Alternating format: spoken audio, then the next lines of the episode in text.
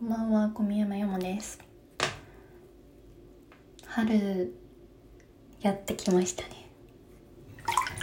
そんでもってさ、いやー、私、春、足、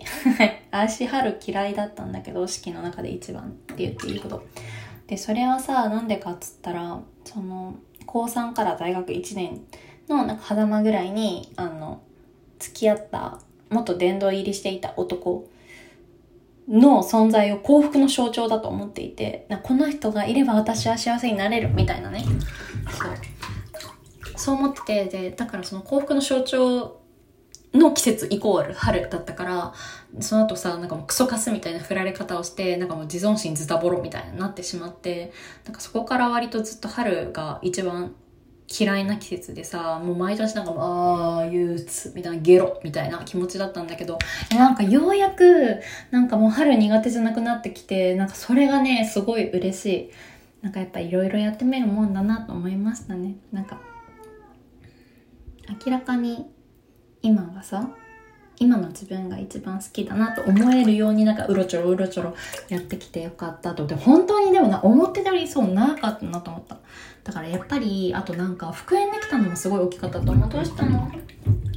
どうしたんだい？お風呂に入っているので猫が。でもドア開いてるよ。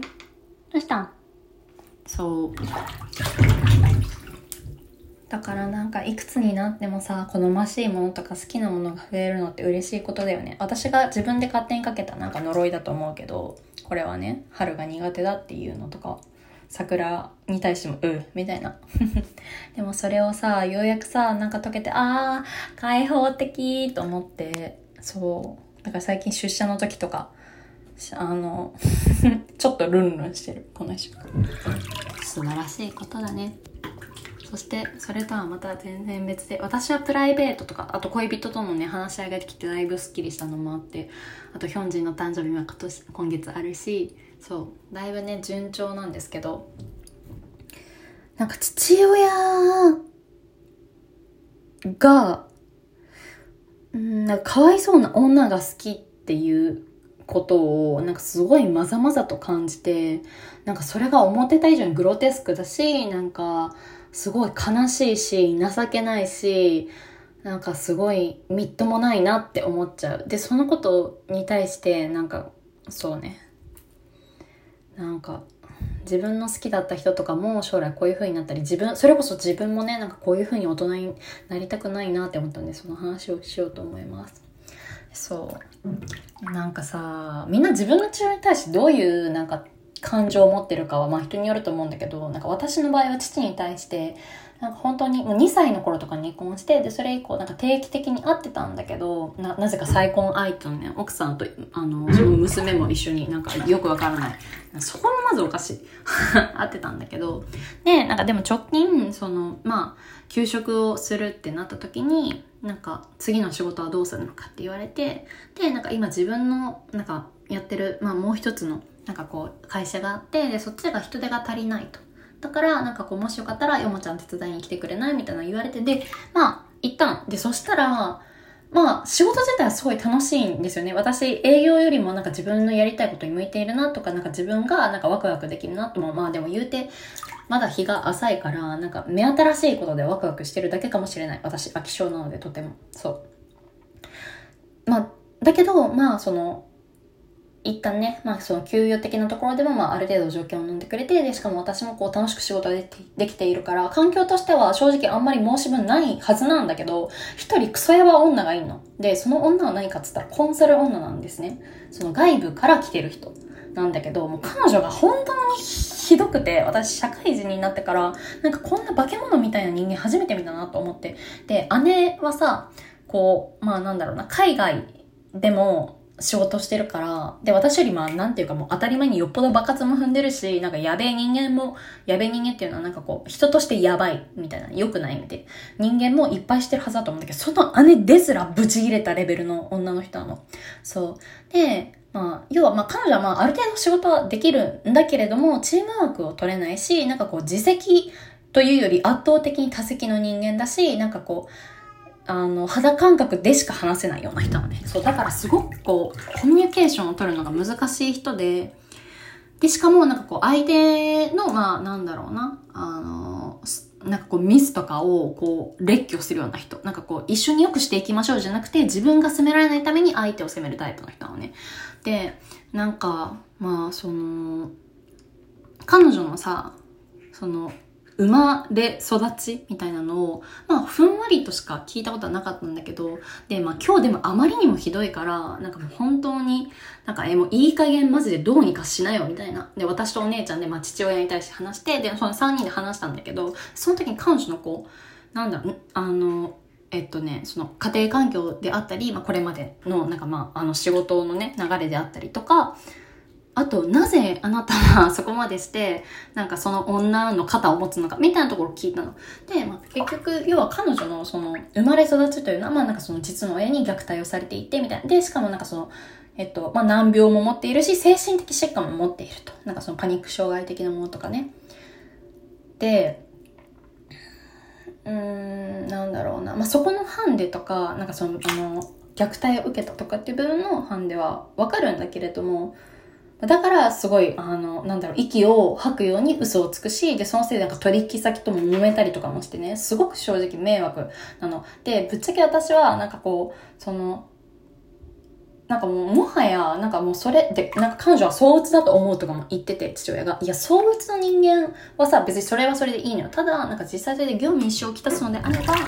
なんかこう、シンプルに他の人間を雇用するか、なんかもうそん、なんだろうな。なんか、そういう障害の枠とかで雇用してるとかだったらわかるけど、そうじゃないのにすごい勢いで災害を持ち込んでくるじゃんみたいな、なって、なんでなのって聞いたんだよね。なんかその、愛人とかだったらまたギリわかるよみたいな。仕事できねえ愛人をさ、自分のそばに置きたがる無能ななんか人いっぱいいるから、それだったらギリわかるけど、つったら愛人ではないんだよね。でも愛人ではないだろうなと思っていた。なぜなら私は姉と、あの、これは父にも言ったんだけど、父と彼女のやりとりを姉と私は見て、見ていて、ああ、そういう関係ではないんだろうなとは思ってたから。でも、なんかそれだったらまだいいけどさ、そうじゃなくてこんなにも肩を持つって逆にキモいじゃんか。で、なんか、結局父親もなんかその、自分では明言しなかったし、多分気づいてないのかもしれないんだけど、なんか私と、私と姉はなんかもうその、父親の話を聞いて、なんか二人で話してる時に、でもなんかこの、なんか彼は、そのコンサル女が彼に依存していると思っていたけれども、なんかなぜならその彼女はこれまでその男性に依存する生き方をしてきたし、あの、実際今ね、その、まあ、クライアントであるはずの、なんかその父に対しても、なんかその真夜中に講師混同しまくった、なんか LINE みたいなのをこうバーって送りつけて、朝になったら全部送信取り消しとかしてんのよ。やばい、やばいじゃん。なんかそれをさ、なんかクライアントにするのも。で、それを許している父親もやばいんだけど。で、なんか、だから私はなんかその、彼女が、まあなんかその、まあ、なんだろうな、アホ、アホで金が引っ張り出しやすいクライアントって思ってるのと、プラスなんかまあその、ある程度こう、その自分の弱音とか、その、メンヘラっぽい部分を晒し出せる相手として手よく使ってるんだと思ってたけど、なんか もっと気持ち悪いのは、なんか父親が、そういうかわいそうな女の面倒を見て、なんか、自分が救われた気になったりとかしているところが本当にキモいなと思った。なんか、父の方が依存してるんだなと思ってさ、なんかその、今のなんか父の家庭は、うん、再婚した家庭は、まあ、実質の仮面夫婦みたいな感じなんだよね。で、奥さんも、なんかその父に対して、なんかもう別にこちらに迷惑かけなければ、別に外に女を作ってもいいみたいな感じで言ってるの。そう。だまあ子供のために離婚しないみたいな感じで。でも子供からしたらそれ迷惑だけどね。でさ、うん、だから、まあなんか他の女に癒しを求めるとかはわかるけれども、なんか彼がやっていることは、なんか私たちと私たちのなんか1個目の家庭の時から多分何も変わってなくて、なんか永遠に愛を求め続けてるんだよね。なんか自分を愛してくれて受け入れてくれる、なんか肯定してくれる人間はいないのかっていうのをずっと求めてて、で、家庭を持ったとしても、なんか結局その自分の一番周りの人を大事にできないから、なんか相手にもまあ大事にしてもらえなくて、で、それに対してまたなんかこう虚しさを感じて、なんか他の女を探し出すみたいな、そういう構図だと思うんですけど、そう。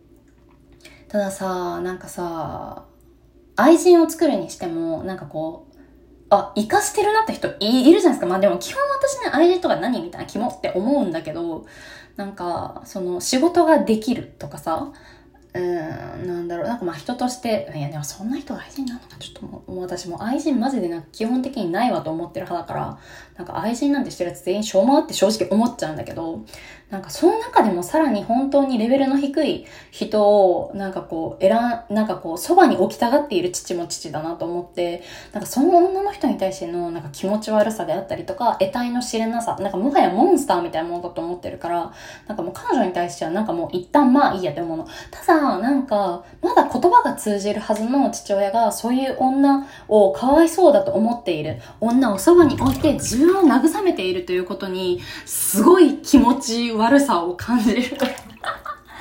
でも正直、なんかこの仕事自体面白いから別に正直かじれるすねはかじるというか、なんか利用できる部分はとことん利用させてもらおうとは思っているけれども、ただなんか私前、その父のなんかその本業の方の仕事をしている姿とかをまあ見たりとかしててさ、普通にその点はすごい尊敬できる人だなと思ってたの。なんかそれ以外の人間としては正直ちょっとどうなんとも思うし、父親としてもなんかどうなんって感じなんだけれど。ただ今回こうやって一緒に仕事をしている中で、なんかこう、あまりにも公私混同する。まあなんかこう彼がその一般的ななんかこう、その企業に勤めるっていうよりなんかこう自営業的な形でやってきたから、なんかそういうさ、あの、人を束ねる力とか能力があるわけではないっていうのは分かっていたけど、それにしてもあまりにも愚か。なんか自分の心の穴を埋めるためにその女をそばに置きたがっているのが、なんかあまりにも明けすけすぎてさ、なんかもうさ、ほんとさ、もうや、あんたやめなよみたいなすごい気持ちになった。そう。なんかだからなんか自分もなんかそうならないように気をつけたいなって思うし。愛に飢えてる人間本当にねなんかもうね大人になったらこうなるんだっていうのがね見えるのでぜひねあの、見てほしいですね私の父親を ではね